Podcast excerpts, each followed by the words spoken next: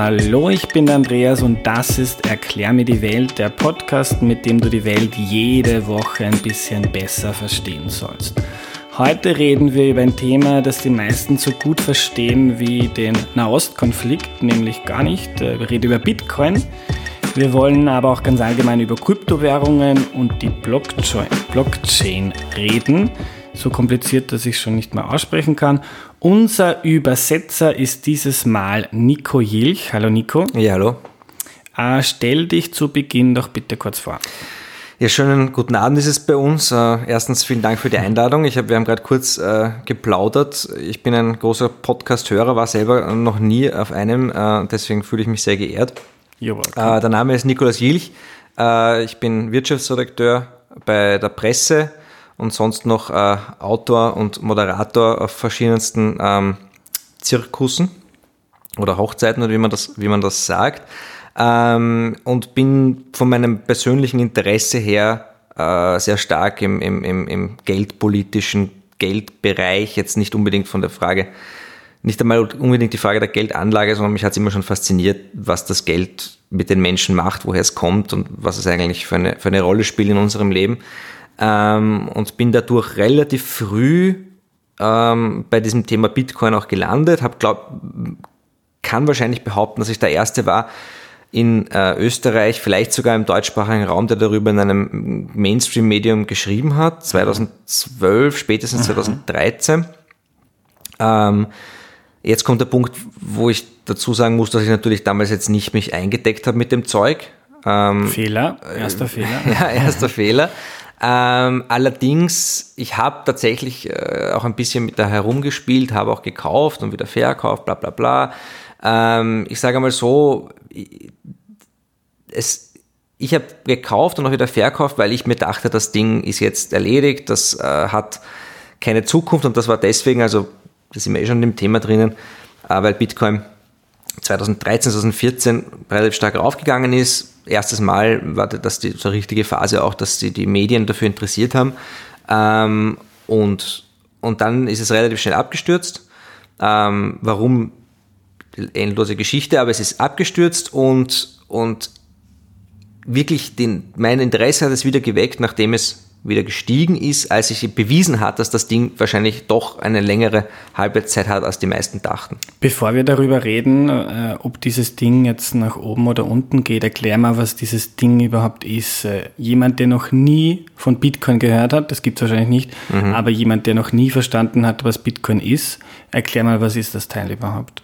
ich glaube schon, dass es viele Leute gibt, die noch nie von, von Bitcoin gehört haben, in dem Sinn, weil ich glaube, das überschätzt man stark.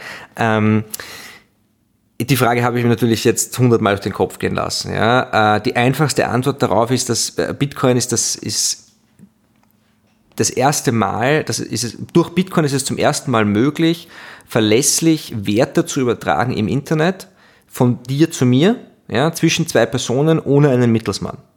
Das ist die absolute Quintessenz von, von Bitcoin. Ich kann dir einen, ein Geld schicken, einen Wert schicken ähm, egal ob du mir gegenüber sitzt oder am anderen Ende der Welt. Und ich brauche dafür ähm, weder das Vertrauen in dich noch in eine Bank, einen Geldvermittler, eine Zentralbank oder sonst etwas. Ja, es ist tatsächlich ähm, ein bisschen so, wie wenn ich dir ähm, ein Stück Gold in die Hand drücke. Ja. Wobei dann öffnen wir wieder eine ganz andere Diskussion, die ich gar nicht eröffnen möchte jetzt, aber so ist es, das ist die Idee dahinter. Und wie geht das? Wie kannst du mir Geld schicken ohne irgendjemanden anderen? Ja, jetzt kommen wir in den Bereich, wo ich, wo ich versuchen soll, das Ganze zu erklären, ohne Fremdwörter zu verwenden. ähm, ähm, es geht dadurch, dass, dass man kann sich am besten so vorstellen, es ist nicht ganz richtig, aber man kann sich am besten so vorstellen, wie ähm, dass das äh, es wird dezentral verwaltet in der Cloud sozusagen ähm, vom Netzwerk und das Netzwerk, die Teilnehmer stellen sicher, dass ähm, dieses Netzwerk funktioniert. Das klingt jetzt vollkommen abstrakt. Mhm. Ähm, konkret können wir darüber reden, aber dann kommen wir vom Hundertsten ins Tausendste. Es wird, es wird, es ist das, das sogenannte Blockchain. Das eine Wort hast du schon verwendet, das darf mhm. ich auch noch verwenden.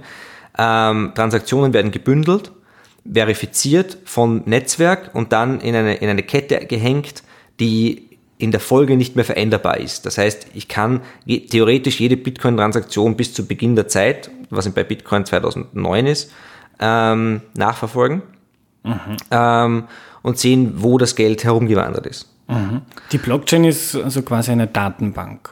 Ja, man kann das am besten so ausdrücken. Ja. Mhm. Es ist, äh, man kann ein, ein, ein, schönes Beispiel ist einfach auch ein, ein globales Kassabuch. Ja.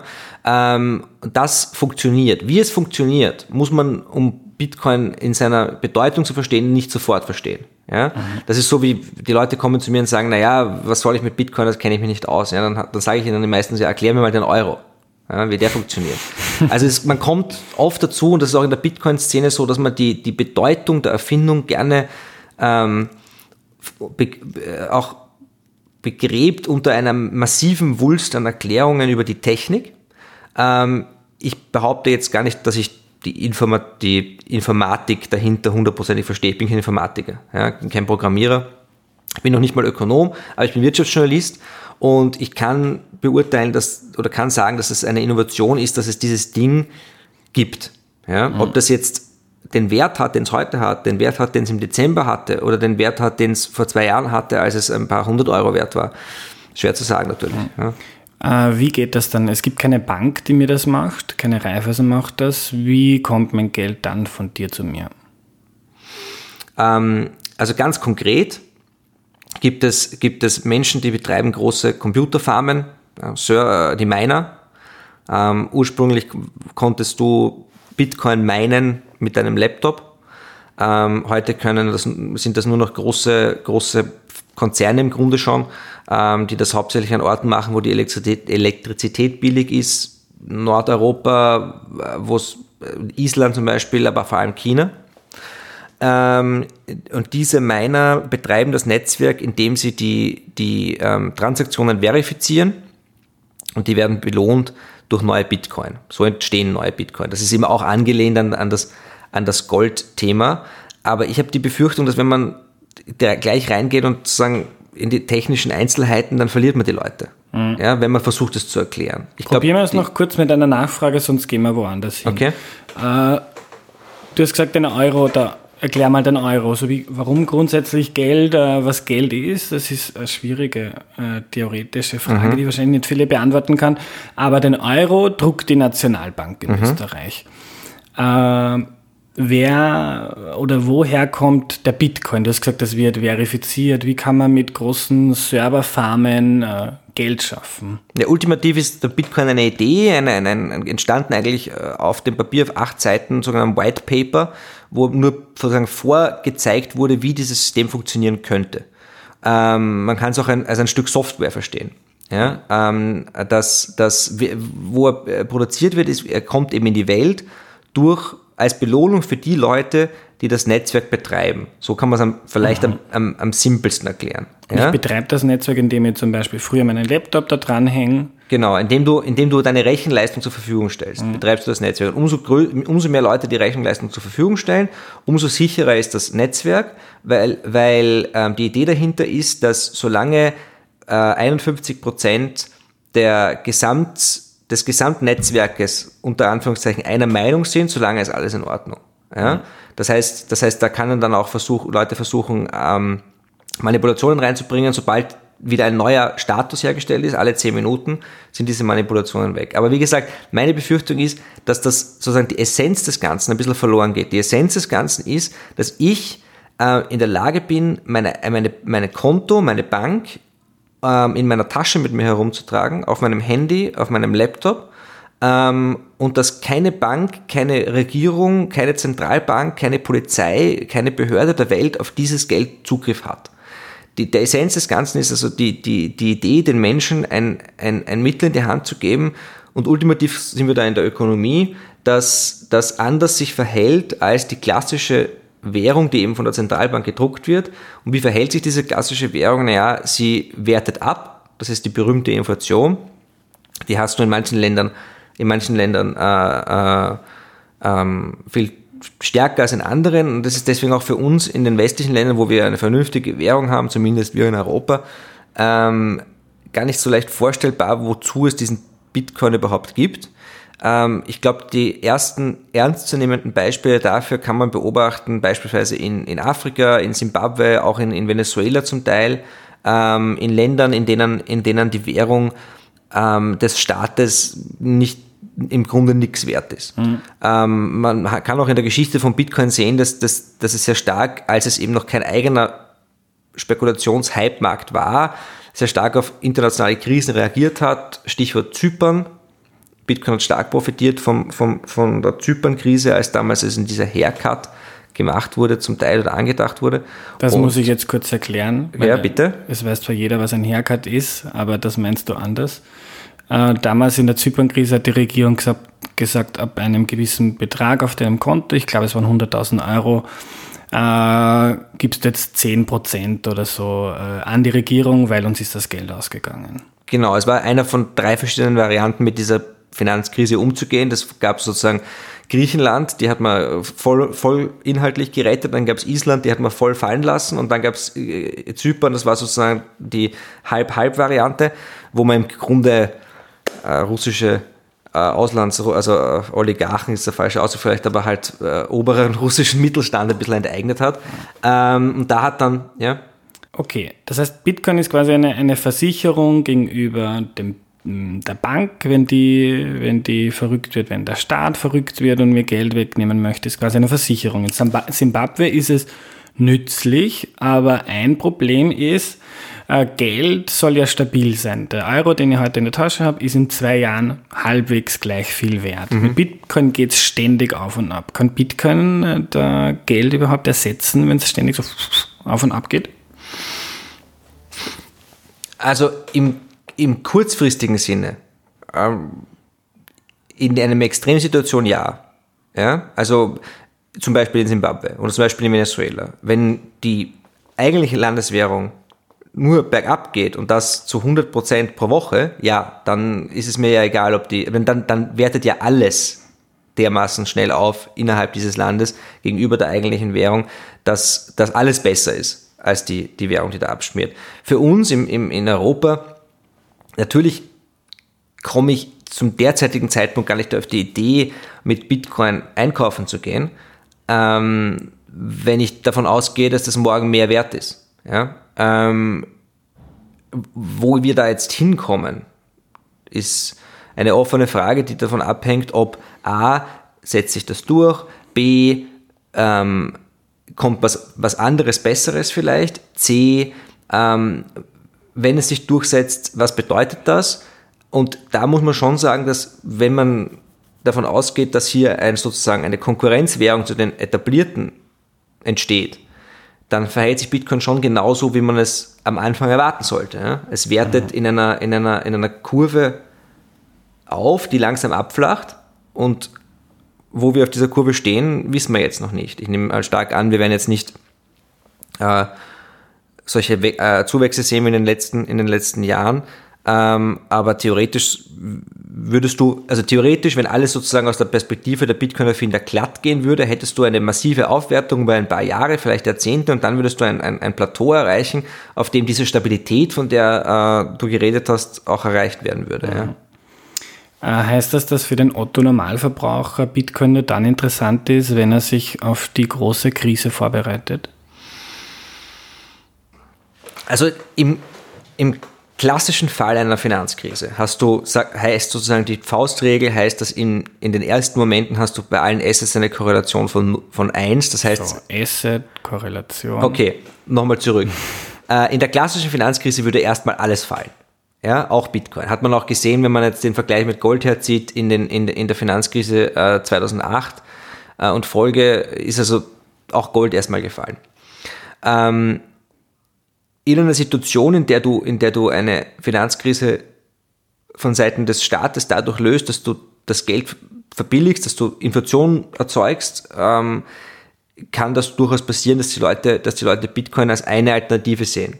Aber ich glaube, das hängt sehr stark davon ab, wie weit wir schon in der Entwicklung, auch in der technischen Entwicklung sind. Wenn wir jetzt von einer Finanzkrise morgen reden, würde ich jetzt Bitcoin nicht so stark als etwas sehen, was in, im Alltag auftauchen würde. Wenn mhm. wir von einer Finanzkrise in 20 Jahren reden, ist das wahrscheinlich anders, möglicherweise anders. Mhm. Ja. Du hast zu Beginn gesagt, das Interessante an Bitcoin ist, dass es keinen Mittelsmann gibt, keine Bank, die zwischen dir und mir ist. Äh, das ist wahrscheinlich auch der Grund, warum so viele Kriminelle Bitcoin gerne mögen, weil wenn ich dir auf der Bank was schicke, dann kann, kann da wer reinschauen und da ist, wenn das schief ausschaut, die Bank sogar gesetzlich dazu gezwungen, dass sie das äh, irgendeiner Behörde meldet. Bei Bitcoin geht das nicht. Äh, ist das, kann man damit als Regierung umgehen oder ist man den Kriminellen da äh, ausgeliefert? Also es gab mal eine Studie von der EU, Kommission war das glaube ich, das ist erst ein Jahr her oder so, die gesagt haben, naja, wir, sind, wir haben uns das jetzt mal angeschaut und sind draufgekommen, im Grunde sind die klassischen Kriminellen jetzt technisch nicht so begabt, dass sie wirklich Bitcoin einsetzen. Also ich glaube, dass man, dass man den, das Bild im Kopf, das da erzeugt wird, ein bisschen korrigieren muss. Mhm. Es gibt wahnsinnig viel Lug, Betrug und Kriminalität im Bitcoin-Sektor, im sogenannten Kryptosektor, was daran liegt, dass es wirklich leicht ist, die Leute in dem Bereich über den Tisch zu ziehen. Das ist ein Thema. Das zweite Thema ist, dass du ja, du kannst diese Technologie einsetzen, um Geld zu bewegen, vorbei an den wachsamen Augen des Staates. Aber das per se ist ja nicht kriminell und das machen ja nicht nur Kriminelle. Ja, das automatisch zu kriminalisieren würde ich ablehnen, weil das ist, glaube ich, im Interesse eines jeden, dass er genug äh, Freiheit hat, ähm, ähm, äh, jetzt die plakative Großmutter, die ihre Medikamente kaufen geht, da muss ja niemand wissen, was das für Medikamente sind. Ähm, und da sind Kryptowährungen und ist Bitcoin schon noch eine Gegenbewegung äh, oder ein, eine Antwort auf die Bewegung weg vom Bargeld, die ja diese Anonymität komplett auszuschalten versucht.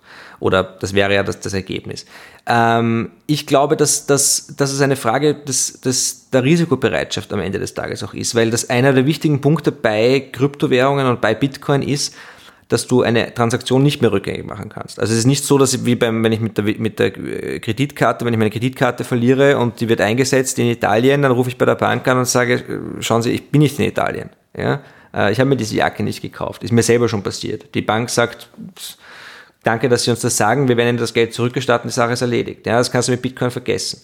Also, ähm, das heißt, du hast da, du hast da, beim derzeitigen Standpunkt sollten sich wirklich nur Menschen dort vorwagen, die auch bereit sind, das Risiko und auch das, das technische, das IT-Risiko selbst zu tragen. Und ich kann nur dazu sagen, aus eigener Erfahrung, selbst wenn du glaubst, du, du hast das durchschaut, auch da können noch immer Fehler passieren. Mhm. Ja, und das ist noch, da fangen wir mit den Abzocken und Scams, die in dem Bereich also ablaufen, noch gar nicht an. Mhm. Ja. Hast du noch selber Bitcoins? Dazu möchte ich mich nicht äußern. Äh, neben Bitcoin gibt es ja gefühlt eine Million anderer Kryptowährungen. Gibt es da andere interessante? Sind das alles Kopien von Bitcoin oder gibt es da was anderes Spannendes, was man kennen muss? Also man muss einiges kennen, um, um einen, sich ein Urteil zu bilden. Ich habe da auch unterschiedliche Phasen äh, mitgemacht. Ähm, man hat ein bisschen den Eindruck, als würden da sehr, sehr viele neue Projekte auf, aufschlagen, nur um eben Geld zu machen. Ich glaube, also man muss das aus zwei Perspektiven betrachten, aus denen des, des Users oder des Anlegers und aus denen derer, die diese Projekte betreiben.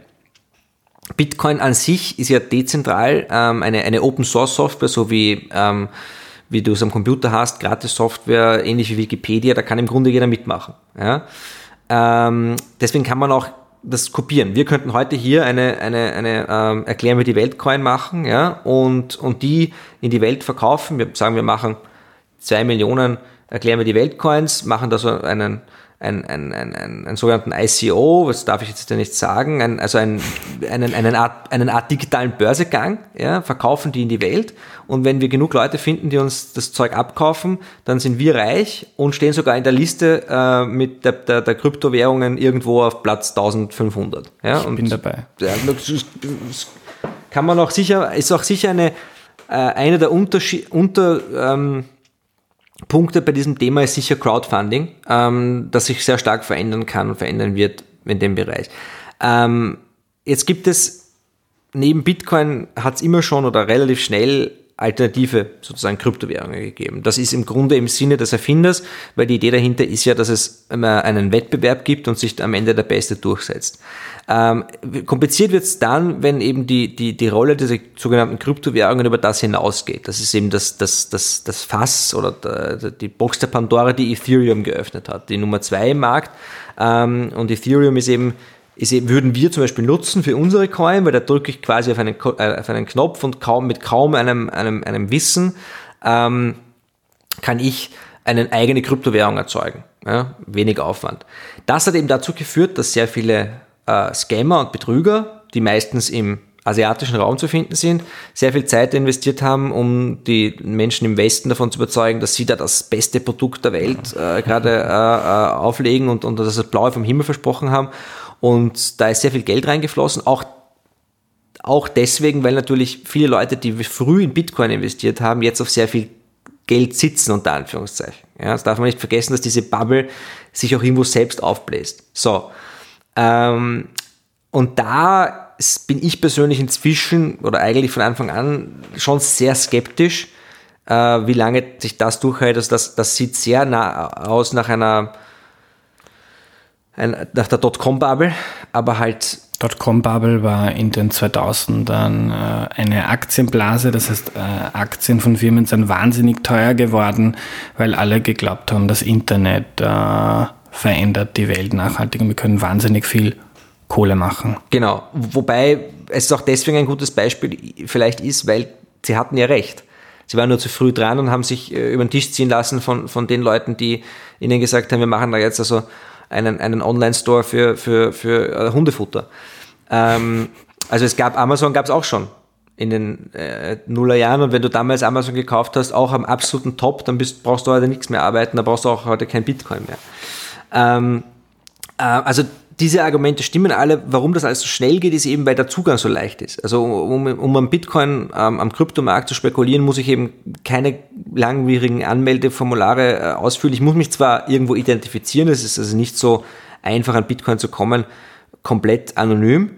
Ähm, aber wenn ich mal drin bin, dann kann ich da herumspekulieren, wie, wie die besten Cracks an der Wall Street und, und das machen auch sehr viele. Ähm, und viele haben damit wahrscheinlich relativ viel Geld gemacht, viele haben auch viel Geld verloren natürlich. Mhm. Kommen wir zum Ende noch kurz zur Technologie hinter Bitcoin. Wir haben über die Blockchain schon geredet. Die Blockchain kann man sich vorstellen wie eine Datenbank, äh, wo ganz viele Transaktionen draufstehen. Das ist gesagt ein Kassabuch. Da mhm. steht, Andy hat Nico ein, ein Erklär mir die Welt Coin mhm. äh, gesendet. Es wird alles dezentral verwaltet, ohne dass irgendwo eine Bank dahinter steht. Ähm, ist diese Blockchain-Technologie für irgendwas anderes interessant oder gut, äh, außer solche Kryptowährungen? Die, die Mainstream-Antwort wäre jetzt ja. Also wenn du jetzt äh, CNBC andrehst äh, oder, oder Bloomberg, dann werden, werden da ganz viele wichtige Leute sitzen, die werden sagen, ja, also Bitcoin interessiert uns eigentlich nicht so, aber die Blockchain ist schon cool. Ja? Ich halte das ein bisschen für ein Cover. Ja? Ähm, ich glaube schon, dass, dass, dass Blockchain, also die Technologie hat sicher ihre Anwendungen, ähm, wahrscheinlich nicht in dem Ausmaß, wie wir, sie heute, wie wir es uns heute vorstellen. Kannst du zwei Beispiele sagen, was könnte man damit noch machen? Äh, ein klassisches Beispiel sind zum Beispiel ähm, alles, an dem verschiedene ähm, viele verschiedene Parteien beteiligt sind, die sich untereinander vielleicht nicht kennen oder nicht vertrauen. Also eine Lieferkette zum Beispiel wäre toll. Ja? Eine, eine, äh, ein Produkt, das du von China nach, nach, oder von Afrika nach Europa lieferst, das muss durch viele Hände, das muss durch, über viele Grenzen, das muss, über viel, das muss Formulare ausfüllen, das ist alles extrem mühsam und, und, und kostspielig. Da könnte theoretisch, theoretisch eine Blockchain helfen, das total zu streamlinen. Ja? Dasselbe wäre ähm, zum Beispiel die Vergabe von EU-Geldern. Ja, das könnte theoretisch über, die, über eine, eine, eine äh, einsehbare äh, Blockchain ähm, gelöst werden. Das Problem ist, dass das sind theoretische Anwendungen, die jetzt und ich glaube persönlich auch noch für relativ lange Zeit von dem Hype rund um die eigentliche Kernanwendung schon ähm, ähm, äh, überdeckt werden und das durchaus zu Recht. Also ich glaube nicht, ich, ich glaube, wenn man glaubt, dass diese Blockchain-Technologie eine Zukunft hat, dann wird diese Zukunft schon sich rund um Bitcoin abspielen. Und warum? Weil wenn du eine, eine öffentliche Blockchain haben willst, etwas, das tatsächlich so wie, man muss sich das vorstellen, es gibt einen sehr guten New York Times Magazine Artikel zu dem Thema. Den und, werde ich dann suchen und in der Podcast-Beschreibung Bitte, ja. ja. Ähm, der ist auf, glaube ich, frei einsehbar. Ich habe ihn einfach ausgedruckt und gelesen. Ähm, und da geht es darum, wenn man zurückgeht, sich das Internet. Das Internet, wie das Internet im Grunde entstanden ist, auf der Basis von offenen Protokollen. Ja? Also E-Mail, HTTP, dort wo eine Website aufgebaut wird, ich zahle nichts dafür, um das zu verwenden.